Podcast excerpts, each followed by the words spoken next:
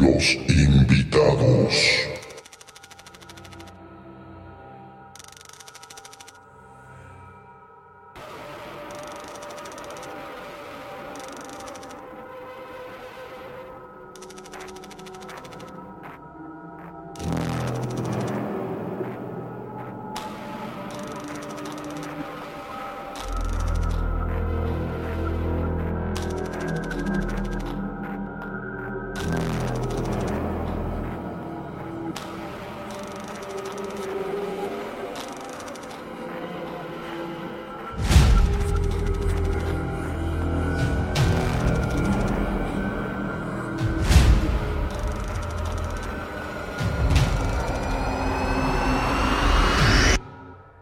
Un hombre joven y su esposa salieron de viaje para visitar a la madre del primero.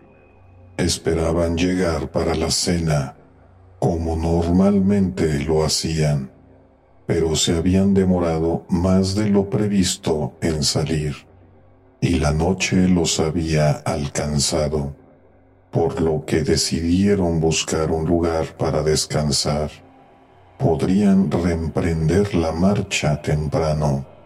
Justo a un lado de la carretera vieron una pequeña casa en el bosque. Tal vez alquilen habitaciones, dijo la mujer. De modo que se detuvieron a preguntar.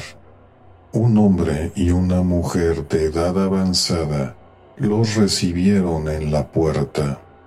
Según les dijeron, ellos no rentaban habitaciones, pero estarían encantados que pasaran la noche como sus invitados. Tenían mucho espacio libre y disfrutarían de la compañía. La anciana preparó café y les ofreció pastel, y los cuatro hablaron durante algún tiempo. Entonces condujeron a la joven pareja hasta su habitación. Ellos insistieron en pagar por su gentileza, pero el señor mayor dijo que no aceptaría dinero alguno. La joven pareja se levantó temprano a la mañana siguiente, antes de que sus anfitriones hubieron despertado. En una mesa cercana a la puerta principal, dejaron un sobre con algo de dinero por la habitación. Después de eso fueron a la siguiente ciudad. Se detuvieron en un restaurante y desayunaron. Cuando le dijeron al propietario dónde habían pasado la noche, él se quedó muy sorprendido. Eso no puede ser, dijo. Esa casa se quemó por completo y el hombre y la mujer que vivían allí murieron en el incendio. La joven pareja no podía creerlo, así que regresaron al lugar, pero ya no hallaron la casa. Todo lo que encontraron fue una estructura quemada. Ellos permanecieron unos momentos observando las ruinas e intentando comprender qué había pasado. Entonces la mujer gritó.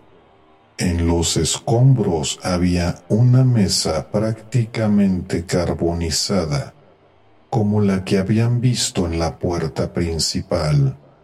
Sobre la mesa estaba el sobre que habían dejado aquella mañana.